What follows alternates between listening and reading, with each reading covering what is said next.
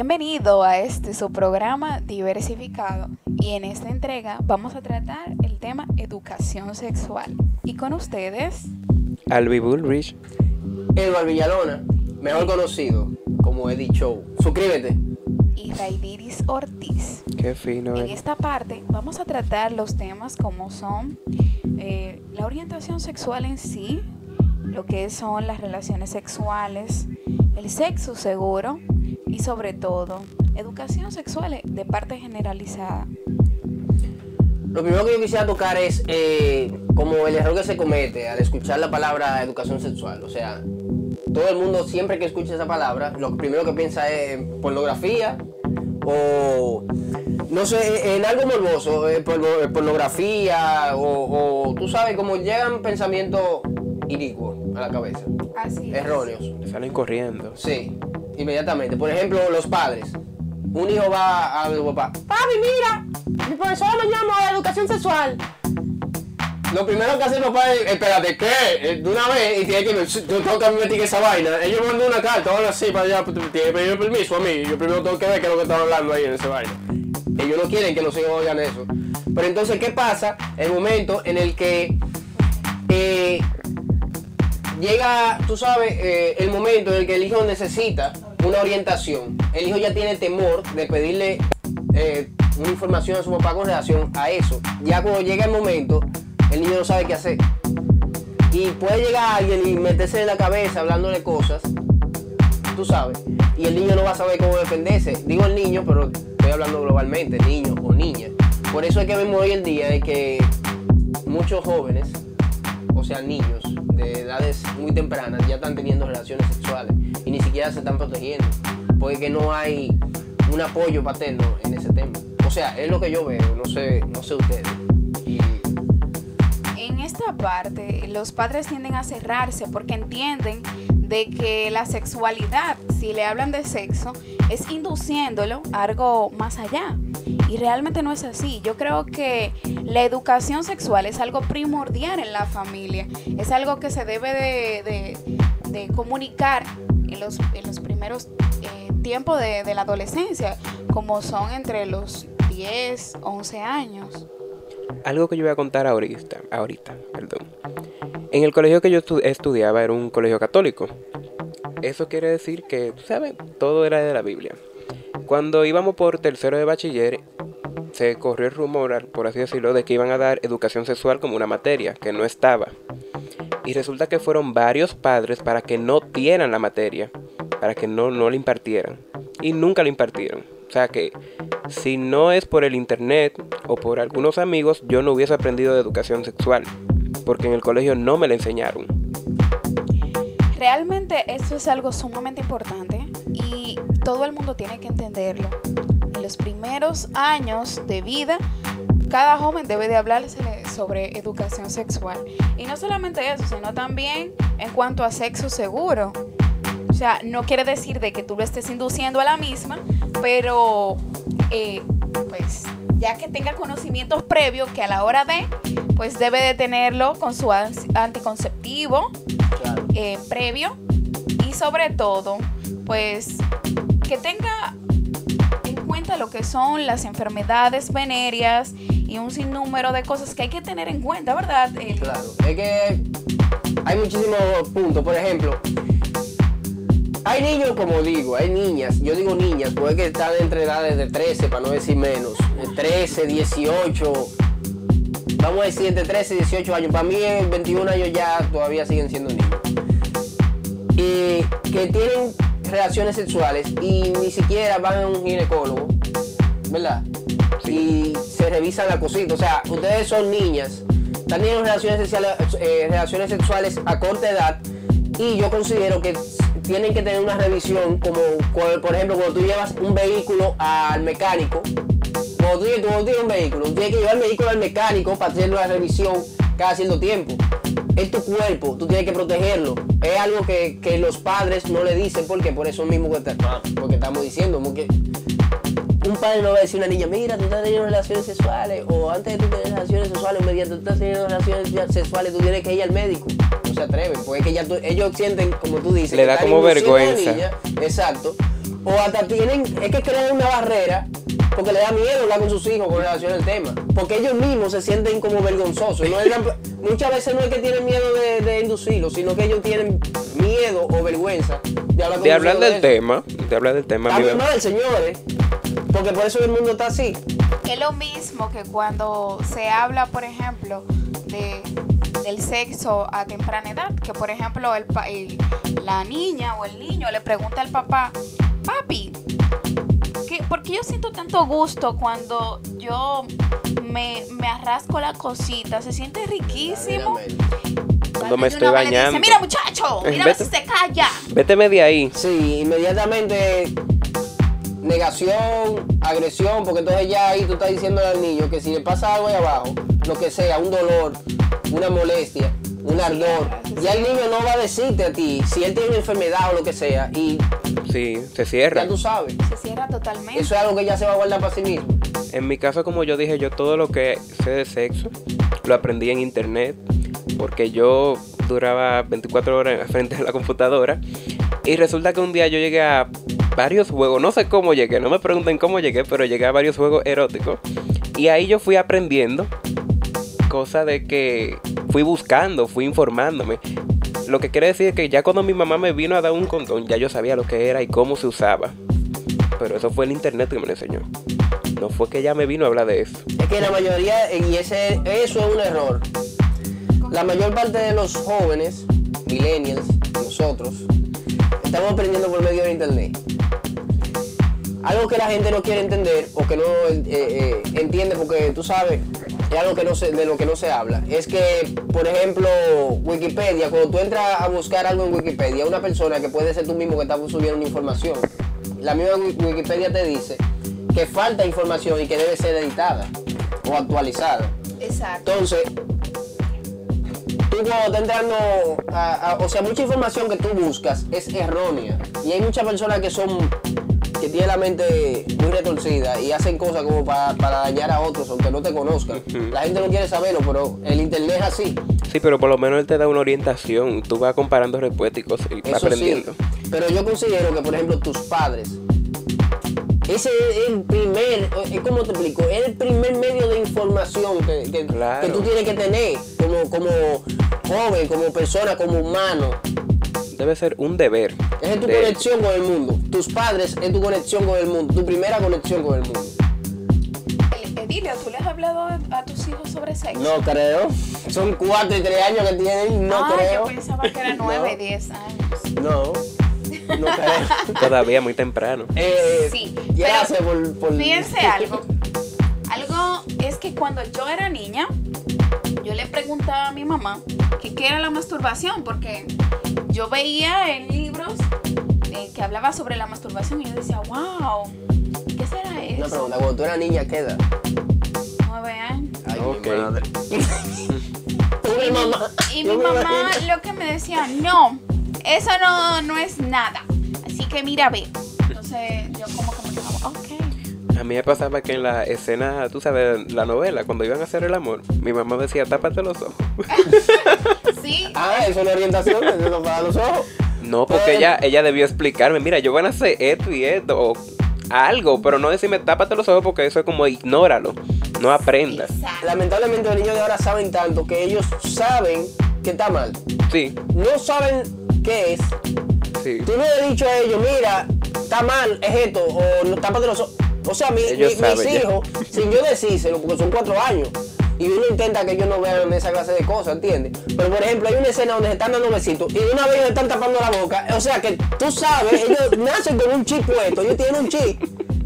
De que ellos saben que ya eso es algo malo. Ellos no saben qué, pero yo sé, soy, eso es algo malo. Sí, es verdad. Yo no sé cómo los niños, antes uno no sabía eso.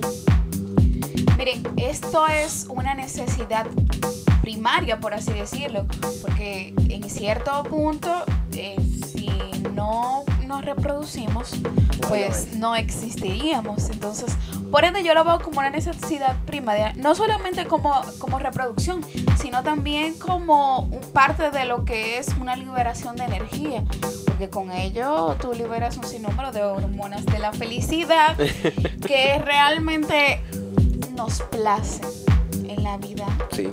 y más con el estrés diario. ¿Qué Sí. tú dices? Eddie? Para mí también es una conexión emocional y social.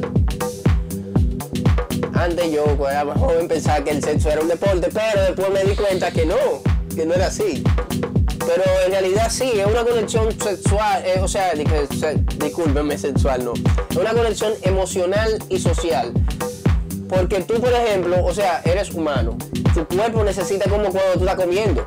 Tu cuerpo necesita eh, tener relaciones sexuales. Cuando tú tienes relaciones sexuales, tú solamente no estás, tú sabes. Tú liberas muchas cosas, Sí, liberas y estrés. tú, o sea, estás cargas conectando con, esa persona. No es algo de, "Ay, Ujú. estoy barriendo, estoy levantando peso. O sea, tú estás conectándote con esa persona. Usted- su cuerpo en ese momento es un cuerpo. Un solo un cuerpo. solo cuerpo. El sexo es muchísimas cosas. Muchísimas cosas. Por ejemplo, fíjense algo. Yo he preguntado personalmente a un sinnúmero de, de chicos. Tú le preguntas, ¿cuál es el punto G de la mujer? A mí no me mira. Y a chicas, A mí no, a mí no y a chicas que le pregunten, ¿cuál es el punto G del hombre? Eh, ¿Qué? Eso mismo. No, no, no. Está bien, sigue con el punto G femenino. Sí, sí, Oh, espérate, pero espérate. es sumamente importante que si Sabe, sabemos ¿no? el femenino, tenemos que saber Ah, cuál es el ¿tú quieres masculino? ¿no? Eh, Digo yo, no sé. Ale, ¿cuál es el G? Elia me está discriminando. Nada que ver, o sea, Eso es eso discriminación. tenemos que tenerlo en cuenta. Yo me estoy discriminando yo mismo. Porque yo no sé. Miren, eso es sumamente importante de que la gente lo sepa. O sea, Claro. Obligatoriamente, oye, es que si tú eres hombre y no sabes dónde está el, el punto G femenino, si tú no sabes hacer alguna cosa, no, con, tú sabes utilizar todas tus herramientas y vaina, entonces dime, mejor no lo hagas porque te va, No, va a tener una mala experiencia. entonces, desde un punto de vista, ¿cuál sería el punto G Masculino. masculino? Ay, Elia, te voy a pegar el micrófono. Bueno, según yo he le- leído por ahí en internet, que to- lo, leído, lo, que todo, el que todo me lo enseña, está en el ano, dentro del ano. Todas esas terminaciones nerviosas que se conjugan ahí en próstata. Mm, exacto, no próstata, aprendemos, exacto, exacto. Créeme que hay cosas que yo no sé, y ella que me está enseñando. Uno no me experimenta y yo- uno no sabe. Las, Eso es un termi- tiene en la mente. las terminaciones nerviosas de tu tallo, de tu glande Ajá. y de la zona de tu ano llegan a la conjunción de un placer estupendo. ¿Por qué no experimentarlo, verdad, Edilio? Y abrirte a nuevos aspectos. Espérate, espérate, espérate. ¿Cómo que Te por toca, qué, por qué no experimentarlo? Porque que no es obligatorio experimentarlo. No, pero O sea, mira. te eh, podrías abrir en no, nuevos no, no, no, aspectos. no, no. Yo creo que alguien que tenga problemas con tener eh, un orgasmo masculino No porque tú lo vas a tener, eso Tiene excitación, tiene gusto. Pero como yo no tengo problema con No has tenido la necesidad. Mira, eso es un tema muy complicado. Porque yo creo que eso no. Yo creo que no es necesario. Para mí. Es algo. ay, ¿cómo le es algo personal. no, Realmente cada Sí. quien tiene su perspectiva. Una. Por ejemplo, a ti puede que te guste, pero Edilio no. Ujú. Entonces, partiendo desde un No, punto no, de no. vista, cada quien tiene su perspectiva. Entonces, No, porque mira, hay que ser sincero. sí. Yo nunca, gracias a Dios, he experimentado. ¿Cómo que gracias a Dios? Con eso tengo que, decir, tengo que decir gracias a Dios. Tengo que decir gracias a Dios. De verdad, o sea, Yo nunca he experimentado eso del punto G masculino. No puedo decir que no me vaya a gustar. Lógicamente, lógicamente, si lo experimento, me imagino que me va a gustar, pero yo no quiero experimentarlo. Déjame ponerte este ejemplo. Entonces tú te estás limitando a algo de que, o sea, que A te puede gustar. a Espérate, sentir mira, placer. Déjame explicarte una pregunta. ¿Tú te has tirado un- de un avión con paracaídas? Me encantaría, Pero nunca te has tirado, ¿verdad? porque no he tenido la oportunidad. ¿Tú sabes si te va a gustar? Oh, tú ¿Qué? no sabes, ¿Por qué? ¿Tú no te has tirado? No, decir, pero- "Ay, pero tú sabes que me gusta. Con A mí el- no me con eso. con el simple hecho de que yo sé de que voy a, a liberar toda esa adrenalina, O sea, me Sí. causa eh, tensión, me causa Emoción. placer, emoción. ¿Y por qué tú no alimentar esa... Eh, mira, te voy a poner esto. Mira. No es que yo, porque yo estoy seguro de mi sensualidad. Yo, eh, yo estoy seguro, yo soy hombre. Camila, te amo, yo soy hombre. Amo a mis hijos, yo soy hombre. Yo soy hombre y nunca me he de, de- tú sabes, de, de. Pero, te voy a poner esto. Estoy casi tuyéndote. Estoy casi tuyéndote. Oye. Si, si tú. Coño, es que este tema está, es que está difícil. Bueno. Elio quiere decir mira, mira. que usted... Tú empiezas, mira, Camila empieza con, con un lapicero, un ejemplo. Ah, pues, sí, pero tú tienes que Oh, decir me a... gustó, me gustó, está Tú bien. tienes que decir a las personas quién es Camila.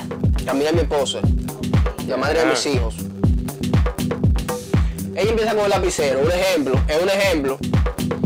Y también me gustó, ah, me gustó, ay, mira, mi amor, mira, tenemos que, que aumentarte el placer. Y yo, pero mami, ya te aumentaste el placer porque ya estoy pensando en el lapicero, dime, eso fue algo nuevo. Y yo, no, está bien, que pintarlo, fue un dedo. Y yo, ¡ey! ¿Qué fue? Está bien. No, mi amor, mira, porque tú sabes, para, para más placer. Y yo, ¿y qué es lo que tú quieres? Dos dedos. Mami, no, mira, mi amor, porque para que tú seas más feliz. Yo, pero es que yo estoy feliz, ya yo soy, oye, yo estoy contento, güey. Tres dedos. Yo, ¡wey, happy! Está bien. Llegamos a que dije que no, que los juguetes sexuales. No me ha pasado, estoy poniendo el ejemplo por lo que yo no quiero llegar a experimentarlo. Juguetes sexuales, compran un, la, ¿cómo la vaina? El hombre de mentira. Yo digo, el hombre, el tigre de mentira, el tigre de mentira. Compran la vaina, uh, de que probamos. Camila. Mi amor, eh, hay que probar esto y yo. Ahora hay que ¿Y era como Ahora hay que traer Ya. uno de verdad. No, no. Ay, fue, probamos yo. Oh, está bien, ya. eh, Más de ahí no. GoPro inicia video. Escúcheme que se me apagó la cámara. Ella entendió que yo dije que se apagara. Eh, y viene y yo como que, uh, me gustó, oh, coño, me, qué bien, diablo, qué heavy. Esta vaina, eso es el final. Sí, pero date cuenta de algo, Edilio. Parte de lo que es la sexualidad. Si dentro de dos parejas existe la posibilidad de, de tener eh, buenos orgasmos, Y la ¿por qué confianza. no abrirse? ¿Verdad? Sí. No, porque yo me quiero abrir. Eso es algo normal Es- dentro de la pareja. estoy bien cerrado. O Oye, sea, oye, está bien, ves oye. que eso es Dios parte de un tabú. No, porque O no. sea, es que no es un tabú. Mira, oye lo que pasa. Mira, mira, mira. Eh, a ti te a, a- a alguien le puede gustar. Está bien, vamos a pintarlo así. Elio tiene la, la elección, pero no tiene el deseo de experimentar. Ya. Eso Pero, es. pero, que, pero mira, cuando yo me. Escúcheme la palabra, me vengo. Ay, Dios. ¿Verdad? Eso es un orgasmo. Ajá, está bien. No necesariamente. No necesariamente porque tú, te- tú- tú puedes eyacular eh, durmiendo en tu cama. Y eso es Orgasmo, algo durmiendo. Por lo mismo. Y no necesariamente tiene que ser eh, algo tan placentero como realmente es Está bien, mira. una estimulación A de veces uno no puede darse todos los placeres de la vida. A, a veces uno no, puede, uno no puede disfrutar de todo en la vida. O sea, uno tiene que limitarse porque que somos humanos. Tú no puedes. Pero es que la educación se, se encarga de enseñarte y de que tú explores. Exactamente. Parte de lo que es la educación. Ay, yo te odio, ¿viste? Ah, tú, tú estás hace rato. Parte de lo que es la educación es aprender cosas nuevas, cosas Sí. distintas, experimentar. Créeme, de verdad. Yo experimento. Yo hago muchos juegos sexuales con Camila. eh, vamos así. O sea, eh, hay que experimentar, pero como tú dijiste, hay gente que no se quiere abrir y yo no quiero abrirme. Y eso está aceptable. En ese momento, eso está, en ese- en esa eso parte. está aceptable, ya que tú eres un individuo del cual tú tienes tus preferencias. Cada Exacto. quien tenemos nuestras preferencias. Claro, Por adelante, gustos. mi preferencia por Un adelante. ejemplo de ello es de que, por ejemplo, Entregar el Alvin, paquete. Ujú. ¿cómo a ti te gusta el sexo? El sexo salvaje. Sí. Sexo salvaje, señores, tiro. Eh, ¿Cómo es? ¿Qué? ¿Qué es lo que a Grey, decir? Christian Grey para allá. Ah, de no. a golpe, de palo, de, No, de, no, no, no. Ahí entramos en otro renglón que ya sería el sadomasoquismo. Exacto, no, Y ya no. vamos a hablar ese tema para la otra entrega. Hemos llegado al final de este programa y con ustedes nos pueden seguir en nuestras redes sociales como está Albi Bullrich, Helio Rayita Bajo Show. Y Raididis Ortiz. Diversificados RD. Recuerden seguirnos, en, eh, suscribirse a nuestro canal de YouTube, eh, Eddie Show. Albi Bullrich también. Y de igual forma a la misma página Diversificado RT.